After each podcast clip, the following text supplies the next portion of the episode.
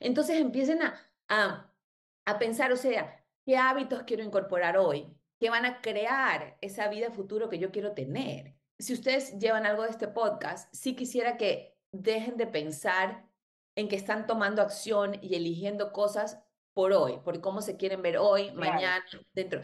Empiecen a pensar a futuro. ¿Qué vida ustedes quieren crear? Hola, esta es la segunda temporada de También Lolita, el podcast de mujeres de 40 y más. Te saluda Lola Liar, conductora y creadora de este espacio en el que con la guía de los mejores especialistas resolveremos nuestras inquietudes sobre salud física y mental, desarrollo personal y profesional, fitness y belleza, para transitar desde el bienestar por esta etapa, la de los 40 y más. Empezamos. Bienvenidas. El primer episodio de este podcast fue Los 40 no son los nuevos 20. Siempre digo que los 40 son los 40 y ya. En cada etapa de la vida llegan cambios físicos que son naturales y que con información y conocimiento podemos manejarlos para tener la mejor calidad de vida posible. Con el foco en ese objetivo, en este episodio de También Lolita, nos acompaña desde Miami la coach de bienestar María Fer Florido. Ella nos va a compartir cinco hábitos de vida saludable que deberíamos de adoptar las mujeres de 40 y más.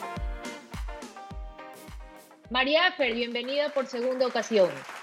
Hola Lolita, ¿cómo estás? Gracias de nuevo, este, feliz de estar aquí otra vez contigo, conversando estos temas que nos encantan.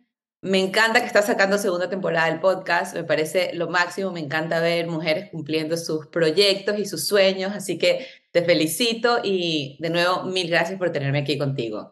Antes de entrar en estos cinco hábitos que nos vas a recomendar, te pregunto, ¿por qué en la mediana edad ya no podemos seguir tratando a nuestro cuerpo como si tuviéramos 20? Porque hormonalmente somos totalmente diferentes de cuando teníamos 20 años. Cuando teníamos 20 años estábamos en nuestro pico de fertilidad, digamos que entre los 20 y 25 años, ese es nuestro pico de fertilidad, aunque hoy en día las mujeres esperamos tal vez, algunas mujeres elegimos esperar más tiempo para tener hijos, eh, o tal vez elegimos no tenerlos, lo que tú elijas está bien, pero en esos momentos, a los 20 años, nuestras hormonas están biológicamente, en teoría, es cuando están en su mejor momento, por decirlo así. A partir de los 35, 40 años, cuando empezamos en este momento de la perimenopausia, que son los años antes de entrar a la menopausia, nuestras hormonas están cambiando absolutamente. Nuestros niveles de, progesterona empiezan a bajar, dejamos de ovular constantemente, nuestro estrógeno también comienza a bajar y empezamos a tener todos estos cambios hormonales que no solo afectan esa parte de fertilidad, que es lo que siempre pensamos cuando pensamos en estrógeno y progesterona, pero también afectan todas nuestras otras hormonas, como la insulina, el cortisol, y todo va sumando, todo se convierte como piecitas de rompecabezas que empiezan a cambiar. Y si nosotros no cambiamos nuestros hábitos y los adaptamos a la edad que tenemos y al momento que estamos teniendo, vamos a empezar a ver todos esos, lo que llamamos como estragos o síntomas de la perimenopausia o menopausia. Ok, entonces ahora sí, entremos en materia. ¿Cuáles son los cinco hábitos que deberíamos adoptar las mujeres a partir de los 40 años? Mira, estos cinco hábitos yo los he puesto basado en lo que yo he trabajado con mis clientas, basado en lo que nos dice la ciencia, que nuestro cuerpo empieza a requerir en estos momentos. Entonces, lo primero es consumir 30 gramos de proteína en todas tus comidas. Y ojo, 30 gramos de cantidad de proteína que tiene el alimento. No es que 30 gramos de pollo o 30 gramos de huevo, no. Entonces te voy a dar un ejemplo. Muchas mujeres desayunan dos huevos. Dos huevos solo tienen, dependiendo del porte del huevo, aproximadamente entre 10 y 14 gramos de proteína. No es nada. Yo quiero que consuman 30 gramos de proteína. Por cada comida, perdón que te interrumpa. Por, cada, por cada comida especialmente en el desayuno. Ya. Entonces, ¿por qué? Primero que nada, si tú te pones a ver todo lo que hay, eh, todo lo que se habla en el mundo de la nutrición, en las redes, nutricionistas, siempre hablamos de los carbohidratos o de las grasas, pero la proteína es como el macronutriente olvidado. Siempre te están diciendo las, las dietas bajas en grasa, esta grasa no consumas o no consumas carbohidratos, pero la proteína es algo de lo que no se habla mucho. En los 90 vivimos en esa época fat free que todo era sin grasa, sin grasa, sin grasa, sin grasa. Después vino la época keto, todo con grasa, con grasa, con grasa. No comas carbohidratos, consume más carbohidratos, pero la proteína nada. La proteína para mí es como el macronutriente olvidado. Y no nos damos cuenta que la proteína, ¿qué es lo que hace? Cada macronutriente tiene una función. La proteína es los bloques de construcción de nuestro cuerpo.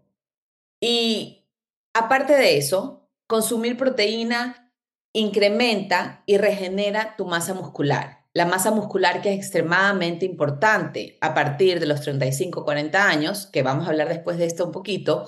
Aparte de eso, la proteína nos mantiene saciadas mucho más tiempo. Es un alimento, es el macronutriente que se demora más en ser digerido. Entonces, nos da ese sentimiento de, de, estar llenas, que no tienes que terminar de comer y correr a comer después de media hora, 20 minutos. Aparte de eso, tiene un efecto térmico en su cuerpo, por lo que se demora más en digerirse. ¿Qué es lo que quiero decir? Que quemas más calorías digiriendo la proteína que cualquier otro macronutriente. Entonces, si tú me preguntas más o menos cuánta proteína deberíamos estar consumiendo las mujeres en esta edad, yo te diría, y esto es, un, esto es como un estimado, obviamente yo preferiría, lo que te recomiendo es que si tú puedes, hables con un un coach de salud, un nutriólogo que te dé tus macronutrientes basados en, tu, en tus necesidades, en lo que tu cuerpo requiere en ese momento, en tu actividad física, en, lo que tú duermes, en tu nivel de estrés, en todo eso. Pero para que ustedes tengan una base, más o menos 1.5 gramos de proteína por kilo de peso, ¿ok? Este, si pesas, yo no sé, 100 kilos, 150 gramos de proteína al día. Y de nuevo, no son 150 gramos de proteína, estoy pesando el pollo, sino 150 gramos de proteína. Por ejemplo, eh, 4 onzas de pollo tiene alrededor de 23 gramos de proteína. Entonces, para que te des una idea, una lata de atún en agua tiene alrededor de 30 gramos de proteína. Entonces, si te das cuenta, si tú te vas a hacer una ensalada en la hora del almuerzo, tú viras tu un almuerzo rápido. Te cortas unos vegetales, le pones lechuga, tomate, zanahoria, pepino, tienes unos camotes al lado para tener un poquito de carbohidrato. Tu proteína puedes abrir una lata de atún en agua y simplemente ves en la etiqueta cuánta proteína tiene, pero aproximadamente va a tener 30 gramos. Entonces ahí ya tienes sus 30 gramos de proteína. La proteína es esencial porque nos mantiene, nos mantiene por decirlo, jóvenes, nos mantiene nuestro sistema, eh, nuestro metabolismo funcionando, nos da lo que necesitamos para reconstruir, toda esa reconstrucción celular que queremos tener, nos lo ofrece la proteína. Entonces la proteína para mí es un macronutriente esencial y si yo, yo lo que veo en la mayoría de mis clientas es que comen menos de la mitad de la proteína, proteína que deberían estar consumiendo. Entonces, si tú eres mujer, estás en los 40, empieza a fijarte cuánta proteína estás consumiendo. Incluyela en todas tus comidas. La proteína debería ser la estrella de todas tus comidas, más tus vegetales. Pero tu estrella, tus carbohidratos son tu más uno. Así como cuando te invitan a una fiesta y te dicen, Lolita, Lolita más uno. Tú eres la estrella, igual es la proteína. La proteína es la estrella en tu plato. Y tus carbohidratos son el más uno, el que viene de chiripazo a acompañarte. Ese es, ese es el, primer tip que yo les tengo para ustedes. María Feri, y si somos vegetarianas, ¿de dónde obtenemos esa proteína? ¿De dónde obtienen esa proteína? Pueden consumir granos, pueden consumir, este, suponte, en Ecuador el chocho, que se conoce, en Italia creo que la conocen como los frijoles lupini, es alto en proteína y es bajo en carbohidratos. Entonces es una excelente opción. Otras opciones son ciertas fuentes de soya, la soya es un tema que yo le tengo un poquito de respeto y yo le diría que tengan como que cuidado porque la soya en tu cuerpo puede actuar como un, eh, como un estrógeno. Entonces, depende en qué lugar de tu perimenopausia estás. Al principio de la perimenopausia, los niveles de progesterona bajan y los niveles de estrógeno están altos. Consumir mucha soya puede crear esa dominancia de estrógeno. Pero si tú me dices así nomás, los frijoles, quinoa, eh, eh, garbanzos, todas esas cosas son fuentes de proteína vegana. Ojo, lo que pasa es que para tú consumir 30 gramos de proteína vegana versus 30 gramos de proteína animal, en la proteína vegana vas a tener muchas más calorías. Entonces, sí quiero que es algo que ustedes consideren. Yo, entiendo que, eh, que, que, mucha gente elige ser vegana por, por muchísimas razones, lo pueden tener ahí, pero también fíjense que calóricamente es mucho más denso. Tú al inicio hablabas del desayuno, por ejemplo, decías que si nos hacíamos, por ejemplo, dos huevos, ahí había como 15 gramos de proteína, me parece que... Entre 10 y 15 gramos dependiendo del, del tamaño del huevo. ¿Cómo podemos completar entonces los otros 15 o los otros, vendrían a ser los otros 20 gramos? Ok. En, en, el desayuno. En el desayuno. Entonces, supónganse, algo que yo hago es, yo me tomo mi, mi matcha o mi café, le agrego un, una porción de colágeno. Un, un, una medida de colágeno por lo regular tiene 10 gramos de proteína. De nuevo, revisen sus etiquetas porque depende de cuál marca ustedes están comprando, pero ahí tú ya tienes 10 gramos de proteína tú en vez de comerte los dos huevos, tú te podrías comer un huevo con dos claras. Y ahí ya tienes aproximadamente entre 17 gramos de proteína. Entonces ya ahí tienes 27. Y digamos que te quieres comer una tostada de tal vez un pan integral o un pan de, de semillas, ahí puedes tener 4 gramos de proteína. O te vas a comer tus huevos y te haces un omelette y le pones unos pedazos de queso de cabra, ahí tienes más proteína. Otra opción sería hacerte un, un yogur magro, un yogur griego. El yogur griego, una taza tiene aproximadamente 20 gramos de proteína. Entonces tú te podrías comer tu yogur griego, le podrías poner semillas, le podrías poner fresas, arándanos. Entonces ahí va sumando. Acuérdate que las semillas y las nueces también son fuente de proteína. Ojo, son altas, o sea, como que sí me gusta hacer hincapié en esto porque sí son altas en grasa, entonces mucha gente dice un una, una equivocación que yo veo mucho es que la gente piensa, me voy a comer una cucharada de mantequilla de maní porque tiene 8 gramos de proteína, 10 gramos yo hago de eso, yo hago eso por si acaso. Eh, claro, claro, pero ¿cuánta grasa tiene? Entonces, a las mujeres que tal vez empiezan a hacer eso y no se dan cuenta que también la, la mantequilla de maní es, es alta es densamente calórica y es alta en grasa, si tú te estás comiendo tres o cuatro cucharadas de mantequilla de maní al día, te estás comiendo 40, 50 gramos de grasa, que al final suman. Entonces, solo lo digo para hacer hincapié porque no quiero que nadie salga de este podcast y diga, o sea, hicimos caso de lo que dijeron María Fer y Lolita y, en vez de ayudarme, me, me, yo no sé, las libras subieron. Entonces, quiero que tengan eso en cuenta. Entonces, por ejemplo, la mantequilla de maní, ¿cómo me recomendarías comerla? Porque a mí me mm. encanta. No, no falta mi desayuno. La mantequilla de maní es perfecta. Si, si, si, a ti no te está afectando o si tú no eres una persona que tiene eh, sobrepeso o que quiere perder peso, síguela consumiendo. Solo hagas hincapié para que lo, lo consideren. La mantequilla de maní es excelente y en tu desayuno está perfecta. Suponte a ese plato de yogur, de, de una taza de yogur más o menos, donde tienes 20 gramos de, de proteína, de yogur griego, y le pones este fresas y esto, y le pones tal vez, le podrías poner hasta un, una cuchara, una, una porción de colágeno extra, ya tuvieras más o menos 30 gramos de proteína, pero si no, le podrías poner tu cucharada de mantequilla de maní, está perfecto. Solo ten en cuenta que el resto del día ya consumiste esa grasa, porque lo que yo veo es que el problema es que la gente piensa que el maní es solo proteína y se olvidan de la cantidad de grasa que tiene. Entonces, solo lo digo para que lo tengan en cuenta. María Frey, los lácteos has mencionado el yogur griego. ¿Qué otro lácteo recomendarías incorporar en este objetivo de los 30 gramos de proteína? El queso. A mí, a mí, yo no soy muy fan de los lácteos y depende mucho de la persona y, de cada cuerpo si te causan inflamación o no. Es preferible siempre consumir eh, lácteos. El cuerpo humano suele eh, recibir mejor y ser más tolerante a la vaca de cabra o de oveja, a la leche, a la leche de cabra o de oveja, ¿ok?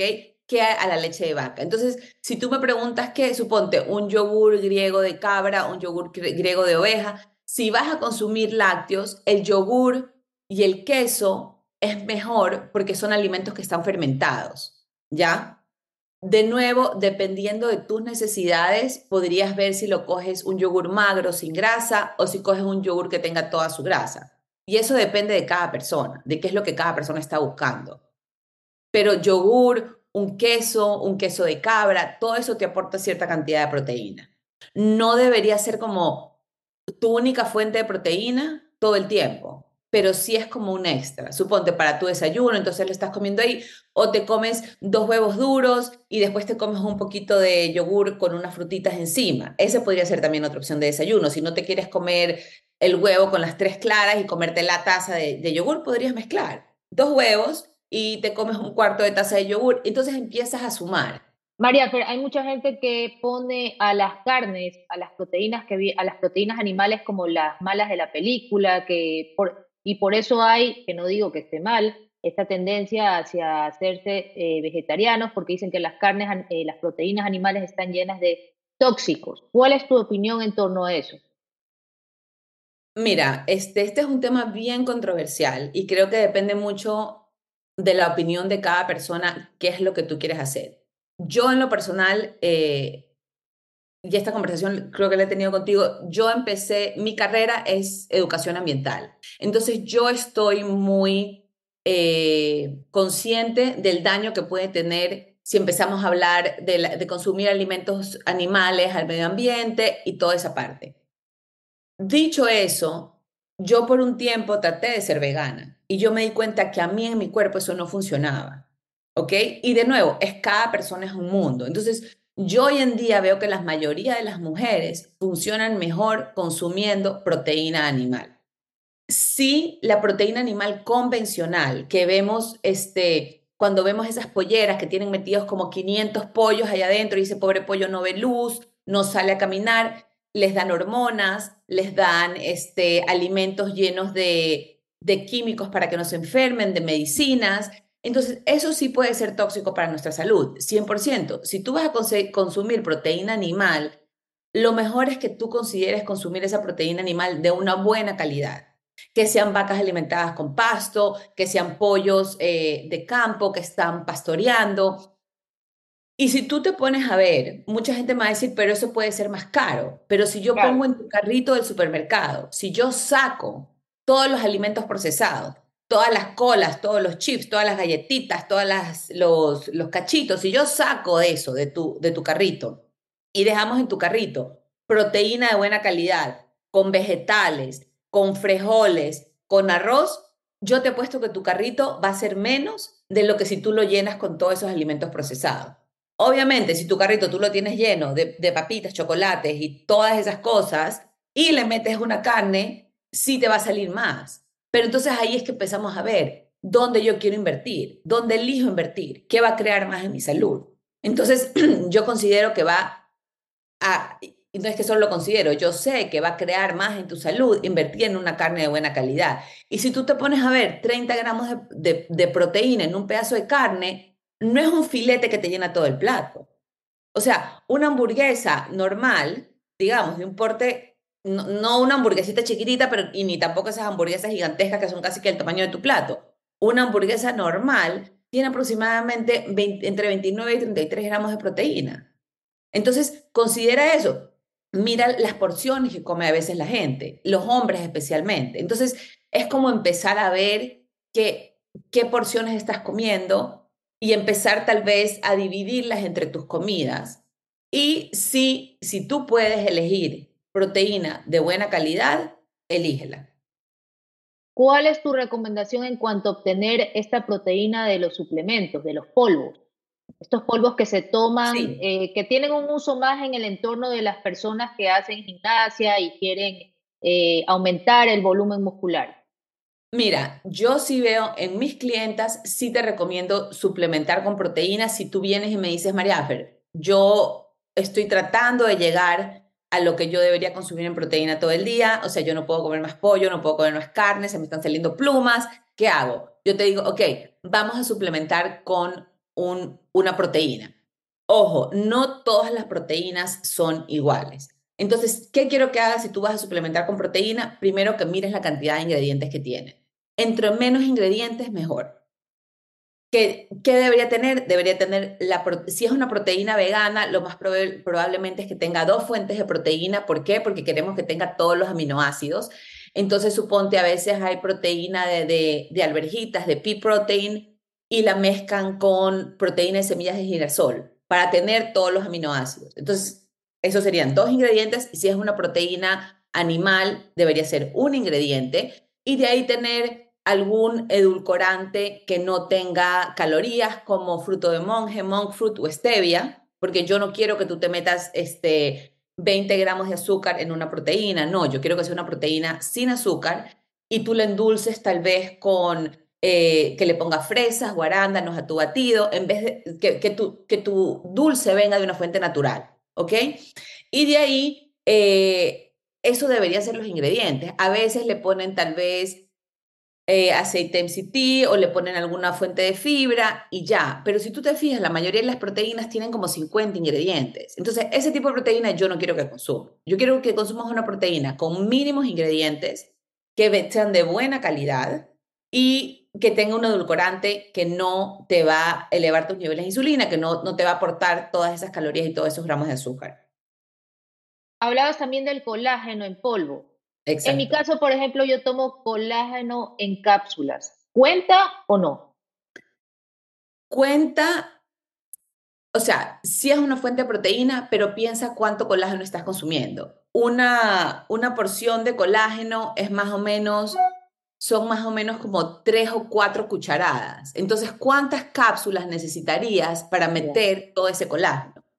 El colágeno a mí me parece ideal, especialmente en las mujeres después de los 40, el colágeno es la proteína más abundante en nuestro cuerpo y lo empezamos a perder, nuestros niveles de colágeno empiezan a bajar a partir más o menos de los 25, 27 años.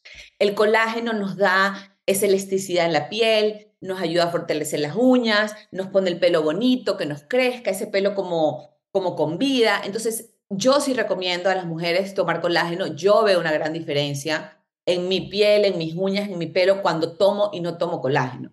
Sí les recomendaría que tomen por lo menos 10 gramos de colágeno para ver una diferencia, porque tomarte tres cápsulas, a duras penas estás tomándote una cucharada al día. Ok, vamos al segundo hábito saludable. El segundo hábito saludable es que comiencen a levantar pesas. No pesitas de una libra, no pesitas de dos libras de 10 libras para arriba. Ojo, yo entiendo que todas, si no han levantado pesas nunca en su vida, tienen que comenzar en un lugar. Si comienzan con una pesa de 5 libras, no se me queden estancadas ahí. Sigan a las 10 libras, sigan a las 7, sigan subiendo. ¿Por qué? El levantar pesas nos ayuda a generar más músculo. A partir de más o menos los 40 años, empezamos a perder 5 libras de músculo en cada década. Entonces, es bastante, si te pones a pensar. ¿Y qué es lo que pasa? Solemos reemplazar ese músculo con 5 libras de grasa o más libras de grasa. Entonces lo que yo quiero es que ustedes mantengan esa masa muscular. El músculo es, es como, se lo considera hoy en día como un órgano. El músculo es un tejido que está activo, que está quemando calorías todo el tiempo, pero no solo eso, sino que también el músculo nos ayuda a prevenir esa resistencia a la insulina. ¿Qué quiero decir con esto? Cuando consumimos carbohidratos y estamos consumiendo demasiados carbohidratos todo el tiempo, más esos cambios hormonales, nuestras células se empiezan a ser más resistentes a las señales de la insulina. Nuestro músculo, entre más músculo tenemos, más carbohidrato, más azúcar, más glucosa podemos almacenar en nuestro cuerpo. ¿Qué significa eso? Que si tú no tienes músculo, tal vez tú puedes consumir, me voy a inventar, 50 gramos de carbohidrato al día y no subir de peso y verte y, y sentirte más que nada bien. Pero si tú tienes más masa muscular, vas a poder consumir tal vez 100 gramos de carbohidrato al día y no subir de peso y sentirte bien. ¿Por qué? Porque cuando la glucosa, cuando consumimos azúcar, carbohidratos, y se convierten en glucosa, que es azúcar, azúcar en sangre, si tú no la estás utilizando como fuente de energía en ese momento, la puedes almacenar como glicógeno en tus músculos. O sea que al día siguiente que tú vas a levantar pesas, tus músculos van a quemar ese glicógeno, van a abrir puesto para que tú consumas más carbohidratos y lo puedas volver a almacenar ahí. Aparte de eso, los músculos nos mantienen paradas, más fuertes, nos ayudan a prevenir, prevenir caídas, te mantienen con movilidad. O sea, hoy en día pensamos, ok, tengo 40 y me quiero ver bien y tal vez quiero estar flaca y me quiero poner, seguir poniendo la ropa que me gusta. Yo quiero que ustedes piensen mucho más allá.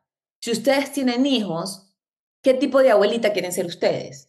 ¿Quieren ser la abuelita que está sentadita en la silla y no se puede mover? ¿O quieren ser la abuelita súper divertida que está en el parque meciendo a los niños, que se puede tirar en el piso a pintar? Para eso necesitamos tener músculo, para eso necesitamos esa movilidad. Y es algo que, si ustedes llevan algo de este podcast, sí quisiera que dejen de pensar en que están tomando acción y eligiendo cosas por hoy, por cómo se quieren ver hoy, mañana, dentro. Empiecen a pensar a futuro. ¿Qué vida ustedes quieren crear? O sea, porque muchas mujeres piensan, estamos en los 40, estoy en el medio de la vida y ya es como que ya, o sea, ya, ya, ya se me, se me empieza como, como a acabar la vida. No, estamos en la mitad de nuestra vida. Tú sabes todo el tiempo que tenemos para vivir y para crear con toda la sabiduría que tenemos, con toda la experiencia que tenemos. Entonces empiecen a, a, a pensar, o sea, ¿Qué hábitos quiero incorporar hoy? ¿Qué van a crear esa vida futuro que yo quiero tener? ¿Sabes? Y, por eso ese, ese, yo siempre pienso, cuando la gente me dice, pero ¿por qué tú entrenas y por qué haces pesas y por qué haces tanto ejercicio? Y yo, porque yo quiero ser esa abuelita. O sea, yo no quiero ser la abuelita con el bastoncito que no se puede mover. Si me toca eso, ok, lo, lo, lo, estaré en esa situación bien. Pero si yo puedo elegir y tomar acción, yo voy a elegir esas cosas. Entonces, pensemos en eso, en el músculo, esa masa muscular, ese tejido metabólicamente activo que nos mantiene fuertes, nos mantiene y nos protege. Correcto, la abuelita que baja sus paquetes del carro sin la ayuda de nadie. 100%. Sí, exactamente, la abuelita que baja, ¿sabes? Como todas esas cosas que queremos poder seguir haciendo. Ponerte los zapatos, amarrarte tus propios zapatos. Entonces, este tema de la masa muscular eh, y, de, levantar peso para poder eh, regenerarla está relacionado con enfermedades crónicas, o sea, bajar el riesgo de enfermedades crónicas como la diabetes y también el tema de prevenir lesiones a futuro, eh, protegiendo con esta masa muscular nuestro sistema óseo también. Totalmente, totalmente. Y, o sea, tienes que pensar cuántas mujeres, creo que las estadísticas nos dicen que hay más mujeres que se caen y tienen este, alguna ruptura en los huesos a partir de los 60 años. ¿Y qué es lo que pasa? Una vez que te caíste, tuviste esa, esa ruptura, ya esas mujeres no suelen a, poder recuperarse al 100%. Y esa masa muscular, como tú dices, nos protege de todo eso. O sea, para mí la masa muscular es como nuestra moneda de intercambio de envejecer. Entre más masa muscular tú tienes, mejor van a ser tus años adelante. 100%. Tercer hábito, María Tercer hábito para todas las mujeres. Y este es un hábito que van a decir, ay, no, siempre lo dicen, pero para mí es súper importante. A partir de los 40 años, tu sueño es un no negociable. O sea, dormir de 7 a 8 horas todas las noches es extremadamente importante. Muchas mujeres que están, que dicen, este, estoy haciendo todo bien, estoy comiendo lo que tengo que comer, estoy haciendo el ejercicio que tengo que hacer, pero no veo cambios en mi cuerpo. Mi pregunta es, ¿estás durmiendo? ¿Estás de verdad durmiendo? Y no hablo solo de acostarte y dormir, sino ese sueño regenerativo, ese sueño profundo donde tú te levantas verdaderamente descansada. Entonces, ¿qué es lo que pasa? Cuando dormimos menos de 7, 8 horas, cuando no dormimos lo suficiente, somos mucho más sensibles a la insulina. ¿Qué significa esto? Que nuestras células no toleran, no reciben tanto el mensaje de la insulina, o sea, cuando, cuando tenemos altos niveles de insulina, nuestro cuerpo necesita segregar más insulina para que nuestras células presten atención, por decirlo así, y va de la mano con que queremos consumir más carbohidratos. Entonces, si tú te das cuenta, cuando tú no duermes bien, ese día te vas a tener más antojos, vas a querer picar más. ¿Por qué? Porque como tú no dormiste, tus niveles de cortisol, la hormona del estrés, ya están altos, están más altos de lo normal. Y eso nos afecta todas nuestras otras hormonas, todos nuestros otros comportamientos durante el día. aparte que el no dormir bien no nos deja tomar mejores elecciones, estamos cansadas y es como, ok, voy a hacer lo que sea, eh, nos afecta a nivel celular, no nos da ese espacio para que nuestro cuerpo se regenere y se recupere. Entonces, dormir bien es súper, súper importante.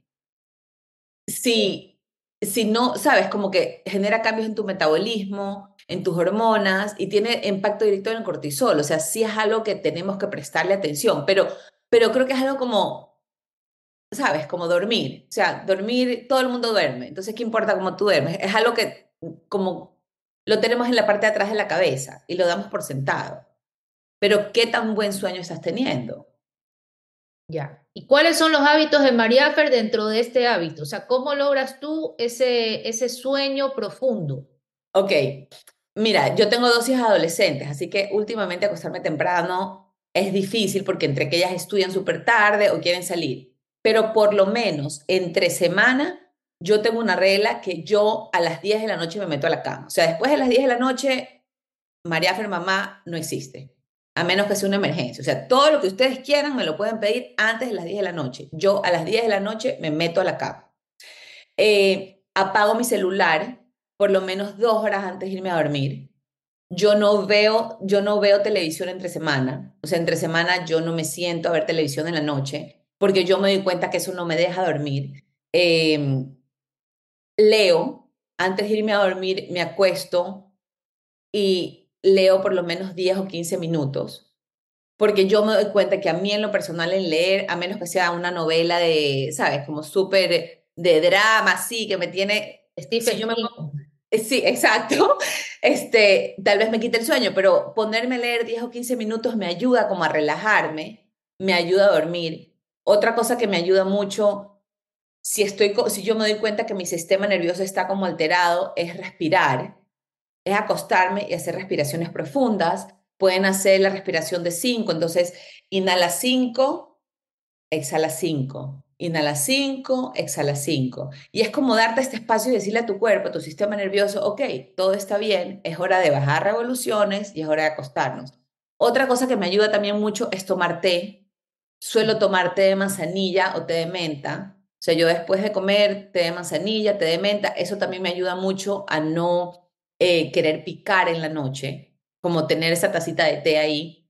Y otra cosa que yo me he dado cuenta, especialmente en los últimos años, es que el comer tres horas antes de irme a dormir, por lo menos, dos horas por lo menos, tiene un gran impacto en mi sueño. O sea, todas las mujeres que empezamos a tener como ese calorcito, ese, ese como, como dicen, creo que las mexicanas le dicen los bochornos, los sofocos, los calores. En la noche yo veo una gran diferencia en mi temperatura corporal si yo como tres horas antes de dormir o si yo como justito antes de irme a dormir. O sea, es impresionante. Yo, por lo, yo, yo, o sea, mi naturaleza es que yo vivo con calor de toda la vida, no es que ahorita a los 40, o sea, yo siempre tengo calor. En mi, casa se ríen porque es que yo tengo que tener, o sea, el aire, yo me sofoco. Pero yo me doy cuenta, estos últimos años te lo puedo decir que, me he fijado bastante, y justo esta mañana lo estaba pensando, que los días que yo como muy tarde, yo tengo calor. Entonces yo digo, ¿cómo me va a afectar eso cuando yo llegue esos años a la menopausia, cuando ya esos síntomas de los calores, los sofocos te empiezan? Entonces, ok, ¿cómo yo puedo empezar ahorita a tomar acción y a crear este hábito de, que no solo me, me, ayuda con el sueño, pero sino también me, me previene levantarme con ese calor, me previene tener ese, ese calor en la mañana si yo ya cené, cené antes. ¿Y por qué? Porque tu digestión es un proceso en tu cuerpo que genera calor, o sea, se está moviendo, es como una máquina que está digiriendo todos estos alimentos. Entonces tú quieres darle espacio a tu cuerpo para que él digiera y tú costarte a dormir cuando ya la digestión más o menos está acabando y que cuando tú estás en ese sueño profundo, tu cuerpo no esté invirtiendo energía en digerir, sino que esté invirtiendo energía en regenerar, en reconstruir, porque eso es lo que queremos, esa regeneración celular, esa, esa como limpieza profunda de las noches, donde tu cuerpo puede decir, ok, esas células no están bien, entonces las vamos a eliminar, estas células de aquí tal vez las podemos regenerar, podemos limpiar todo esto de aquí que está ensuciando la placa en el cerebro para prevenir la, la pérdida de memoria. Todo eso lo queremos hacer, pero para que tu cuerpo pueda invertir energía en eso, tiene que no estar invirtiendo la energía en digerir. ¿Me explico? Sí, sí, sí. Y fíjate tú que mi esposo hace ayuno en las noches, él no come en las noches, o sea, su última claro. es 3 de la tarde, porque él almuerza tarde. Y él duerme como bebé desde las 10 de la noche hasta las 6 de la mañana. Pero claro. y a los 5 minutos está profundamente dormido. Entonces, ahora que tú mencionas esto de la digestión, del trabajo de la digestión, y que ya cuando nos vamos a dormir el cuerpo no está centrando su energía en eso, tiene mucho sentido, tiene mucha relación. Y, y es impresionante, y fíjate tú, o sea, yo siempre digo que la única forma de que podemos cambiar las cosas es si somos conscientes de ellas, ¿ok?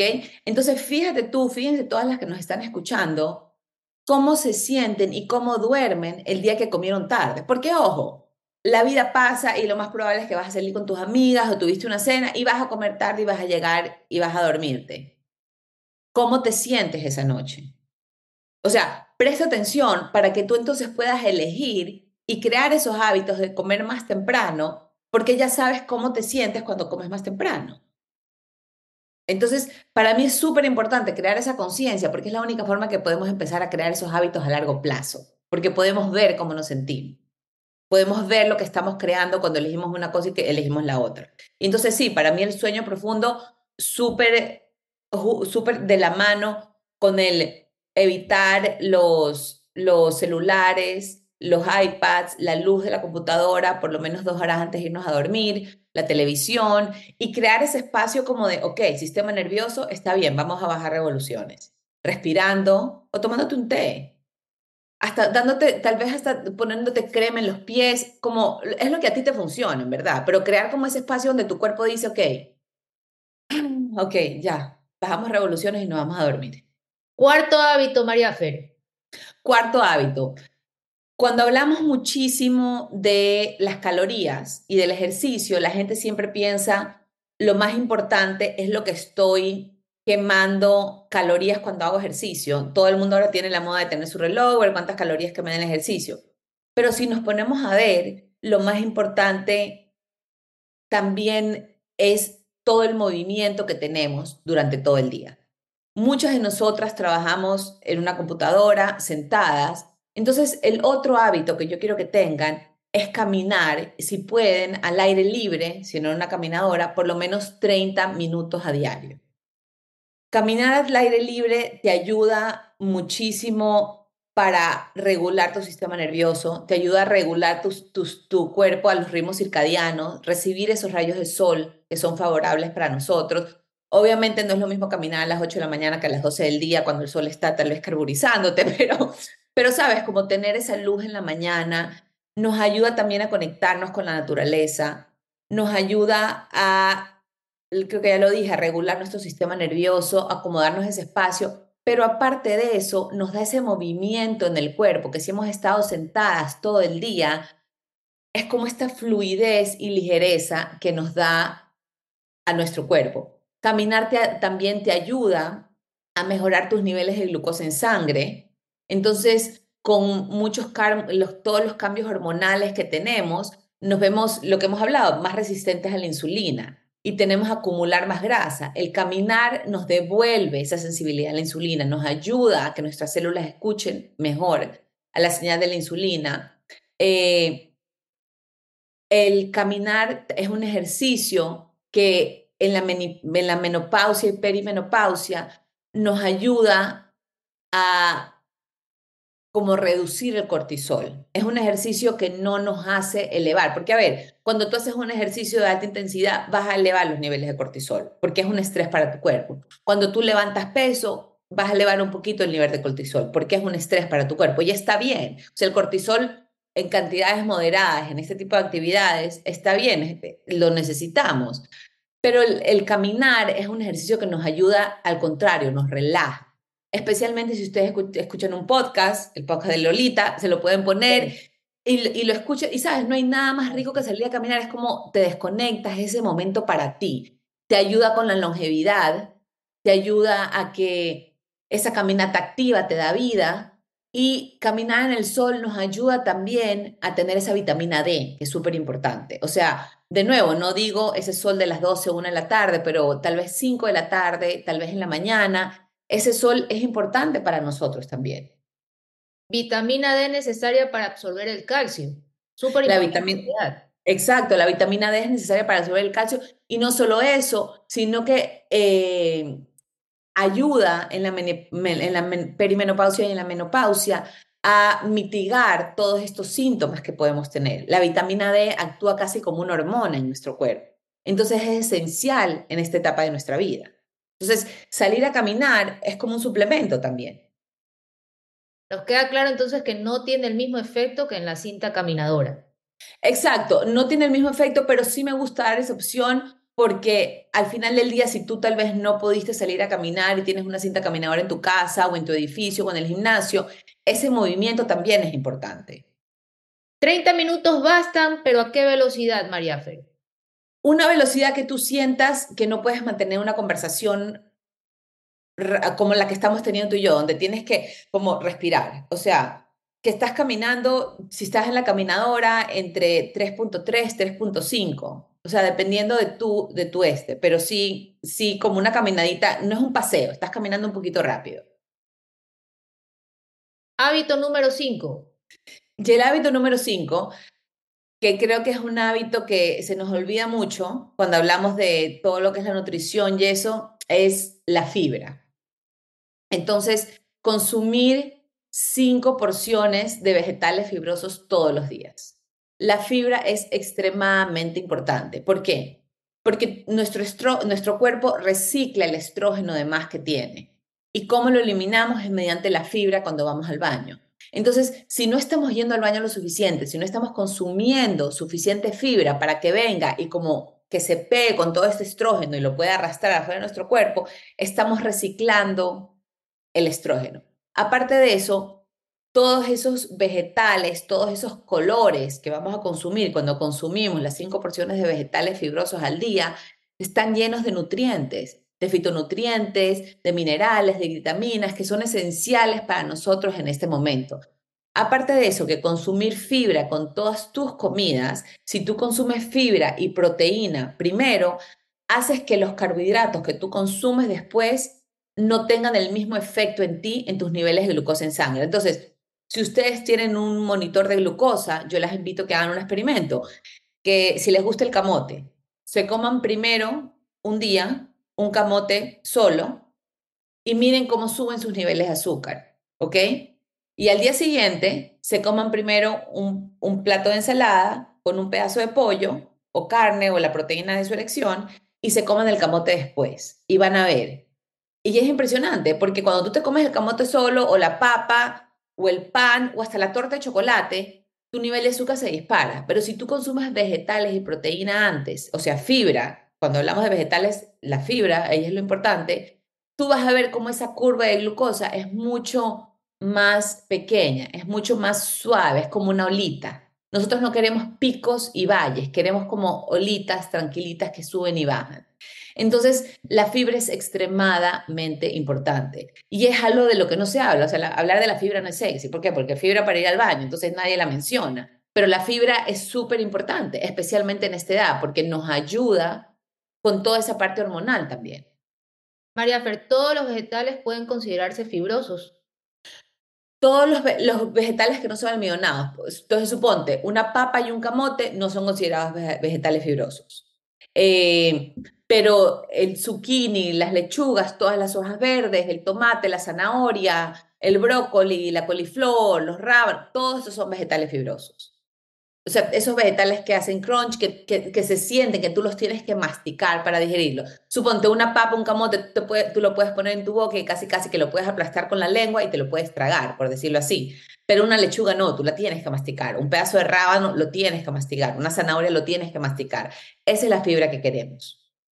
Tú hablas de cinco porciones. ¿De qué tamaño deben ser estas porciones? Más, depende del vegetal, pero suponte, una porción de lechuga es una taza más o menos. Brócoli es media taza de brócoli, es, es más o menos dependiendo del vegetal. Ustedes se pueden buscar y buscar esas de estas, pero si ustedes pudieran consumir aproximadamente una taza o media taza de vegetales, suponte la zanahoria rallada es media taza. Entonces, los que tienen más volumen son una taza y consideren los que son, o sea, los que tienen más agua, perdón, como las lechugas, una taza y los otros media taza. Entonces, si tú te haces una ensalada con dos tazas de lechuga, de espinaca, de cale, de lo que tú quieras, y le pones media taza de, de zanahorias ya tienes tres porciones de vegetales. Digamos que en el desayuno te haces un omelette con tu huevo y tus tres claras y le pones eh, tomate cortadito y perejil, ahí ya tienes como una porción de vegetales. Entonces, me explico, es ir, y es ir sumando durante el día, no es que te digo todas al mismo día. Hasta tu batido de proteína, tú te puedes hacer un batido de proteína en la tarde, una proteína de vainilla, y le pones eh, le pones media taza de espinaca congelada, le pones este, medio guineo y le pones eh, medio pepino, ya ahí tienes dos porciones de vegetales. Si tú no eres una persona que come muchas ensaladas o hasta si eres una persona que sabes que en ese día no vas a consumir ensaladas porque tienes una comida, tienes una cena de negocios y sabes que tal vez no va a haber ensalada, tú en la mañana te puedes hacer un batido. María Fer, tú has hablado eh, a lo largo de esta entrevista y me ha llamado la atención del nivel de estrógeno que deberíamos de tener en esta etapa. Acláranos un poco más. Este nivel de estrógeno eh, lo tenemos que mantener a raya. ¿En qué nivel debe de estar y por qué? A ver, es muy, no te puedo dar un número exacto porque no es tanto el número, sino son los porcentajes que hay entre el estrógeno y la progesterona. Entonces, cuando pensamos en la menopausia, se habla de que el estrógeno cayó. Ahí es que vienen los sofocos, ahí que vienen, ok. Cuando estamos al principio, en la perimenopausia, cuando comenzamos los 40 y empezamos a tener todos estos cambios hormonales, donde seguimos ovulando, pero tal vez no ovulamos todos los meses, o tal vez la ovulación no es eh, tan como fuerte, por decirlo así, como era antes, ¿qué es lo que pasa? Nosotros producimos progesterona cuando ovulamos, ¿ok? Entonces, si tú ves, si yo te enseño un gráfico, que si ustedes se meten a mis redes, hay algunas fotitos ahí, cuando tú estás en tus años fértiles, tu progesterona está como en una línea más o menos recta. Cuando empezamos la perimenopausia, tu progesterona se convierte al principio, sin el cambio de tu estrógeno, tu progesterona se convierte como en una montaña rusa, o sea, sube, baja, sube, baja, sube, baja. Y esos son los cambios que empezamos a sentir las mujeres antes de llegar a la menopausia, que es cuando el estrógeno cae y la progesterona también ya está bajo. Entonces, es más que nada la como los porcentajes que hay entre el estrógeno y progesterona lo que tú quieres ver. Entonces, el problema es que nuestro estrógeno ahorita, como nuestra progesterona está cambiando, hay momentos que nuestra progesterona está súper abajo y nuestro estrógeno está más arriba. No está más arriba tal vez de lo que estaba, pero está más arriba comparado con los niveles de progesterona. ¿Me hago sentido? Sí. Sí. Entonces es como la diferencia entre el uno y el otro es bastantísima. Y estamos reciclando estrógeno, porque ¿qué es lo que pasa? El estrógeno también afecta mucho y se ve muy afectado con nuestra resistencia a la insulina. Y la resistencia es, es como, imagínate que es todo como un círculo que se va conectando y va dando vueltas entre más resistentes a la insulina somos, nos vamos haciendo más resistentes con la edad, ¿qué significa? Que toleramos menos los carbohidratos, que los carbohidratos que consumimos podemos estar siguiendo, siguiendo comiendo lo mismo que comíamos a los 20, tal vez a los 20 te comías todos los días un sándwich de queso y en la tarde te comías un negrito con yo no sé qué, y en la noche unas galletas, y tu peso estaba perfecto. Pero hoy en día sigues consumiendo lo mismo y empiezas a ver que subes y subes de peso. ¿Por qué? Porque tu cuerpo ya no tolera tanto esos carbohidratos. Al subir de peso, la grasa corporal es más, eh, es como, como que tiene más receptores de estrógeno. Entonces el estrógeno que tenemos, que antes estábamos reciclando, tal vez eliminando, se pega más a esta grasa corporal, por decirlo así, y se queda más activo en el cuerpo. Entonces, tal vez no es que nuestro nivel de estrógeno sube mucho, pero es que no lo reciclamos y como aumentamos estas libritas, esta, esta grasa corporal aumenta más el estrógeno, entonces es como un círculo vicioso. Por eso, por eso es tan importante que las mujeres a partir de los 40 le prestemos atención a nuestro peso, al, al, peso que estamos aumentando. Y no, de nuevo, no por esa, esa vanidad de quererme poner el blue jean que, que, me ponía antes o querer andar, yo no sé, con el crop top enseñando los cuadritos. No, es por cómo nos afecta a nivel hormonal, es por cómo queremos vivir a largo plazo. Entonces, el estrógeno, por eso es que viene la fibra, súper importante, consumir la fibra para eliminar ese estrógeno de más. Regular las comidas con proteína para no tener esa sensibilidad a la insulina. Es como tomar todas estas piezas de rompecabezas y ponerlas a poner en un orden adecuado que nos va a contribuir al momento de la vida que estamos viviendo. Requiere mucha disciplina. ¿Cuál sería tu recomendación para poder alcanzar estos objetivos de vida saludable? Te diría que primero estés consciente de lo que son. Segundo, empieza con uno por uno, ¿ok? Y de nuevo, no, no lo veas como algo que es una dieta, sino es un estilo de vida que tú vas a empezar a, incorporar, que vas a adaptar para la vida que tú quieres tener después. Por eso es que yo me enfoco mucho en la vida que tú quieres crear después de los 40, en qué es lo, cómo tú quieres vivir. Entonces, mira a tu alrededor. Acuérdate que muchas veces pensamos que si tenemos personas en nuestra familia que tienen obesidad, que tienen tal, vez artritis, que tienen este, cualquier enfermedad, decimos, no, la genética no va a venir y la genética nos va a afectar y ya no tenemos salida. Pero la genética afecta el 20%, el 80% es nuestro estilo de vida. Entonces, yo creo que ahorita es un momento para estar súper conscientes y decir, ok, ¿qué quiero empezar? Ok, tal vez no le prestaba atención a mi salud los últimos años, Tal vez yo comía lo que quería, ni iba al gimnasio, estaba perfecta. Y en los últimos cinco años me he dado cuenta cómo todo me empieza a afectar, cómo la ropa no me entra, cómo no me siento 100% bien, cómo no tengo energía. Entonces, ¿qué quiero crear yo de aquí adelante? Entonces, empieza viendo estos cinco hábitos. Tal vez no quieres ir ahorita con un, un coach de salud, un nutricionista, coger entrenador, pero ¿qué puedes hacer con estos cinco hábitos? ¿Cómo puedes empezar tú a cambiarlos y incorporarlos a tu vida? Escoge uno y empieza con ese. Cuando veas que ya lo incorporaste, sigue el siguiente. Pero suponte, la proteína no tiene, o sea, la proteína para mí es estar consciente qué es lo que estás poniendo en tu plato. Porque lo más probable es que hasta ahorita la mayoría de las mujeres no hayan pensado en qué cantidad de proteína tienen sus alimentos o cuánta proteína estaban consumiendo. Entonces, ¿qué pueden hacer? Métanse en Google y entonces háganse una pollita, ok, eh, me invento, 6 onzas de pollo tiene esta cantidad de proteína, 6 onzas o 100 gramos de carne tiene esta cantidad de proteína, una lata de atún. Entonces está en tu pollita y tú ya sabes, ok, ahorita entonces yo me voy a comer esto. Los huevos, esto tiene la proteína. El yogur que yo tomo. Entonces es informarte, es educarnos. ¿Me, explico? Es como, como que esa educación nos lleva al siguiente nivel.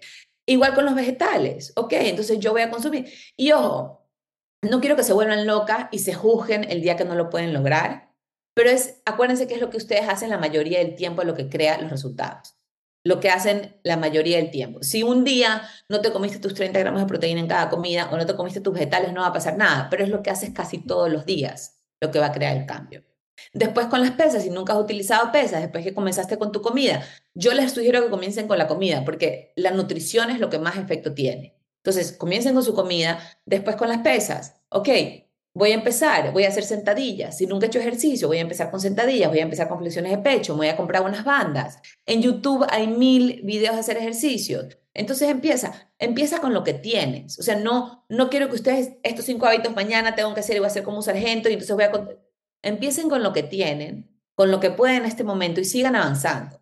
Es mejor empezar hoy, es mejor empezar poquito a poquito que nunca empezar. Así es.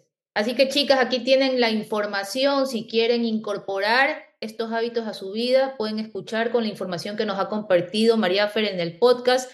Sin embargo, si quieren profundizar en un programa adaptado a sus necesidades, a su estilo de vida, María Fer, ¿dónde te pueden contactar? Me pueden encontrar en las redes como Casa Healthy y si no, en mi página web www.casahealthy.com, ahí tengo la información de los planes, este, hacemos grupos, eh, el grupo de ayuno, eh, tengo un grupo de anti, anti-aging para la juventud, estoy sacando un programa de seis semanas para mujeres en perimenopausia, donde vamos a hablar de todos los macronutrientes, qué es cada macronutriente. Este va a ser un poquito más personalizado que un programa grupal porque quiero darle a cada persona sus macronutrientes y de ahí seguir. Entonces sí, o si quieren trabajar uno a uno, me escriben, pero yo estoy ahí y como este, en mis redes pongo muchísima información de todo esto, así que vayan y peguen una ojeadita y, y espero que les ayude. María Fer, gracias por estar de aquí. Dos de dos. Dos temporadas, dos episodios. Vamos por la tercera después, ¿ah? Gracias María Fer una vez más por estar en este espacio y a ustedes escuchantes por acompañarnos. Danos un like si te gustó este episodio y para estar al tanto de las novedades de la segunda temporada, sígueme en la cuenta de Instagram también Lolita. Chao, chao. Gracias por escuchar este episodio de También Lolita. Apoya esta iniciativa suscribiéndote al podcast en tu plataforma de audio favorita. Coméntalo y recomiéndalo, porque juntas construimos esta comunidad.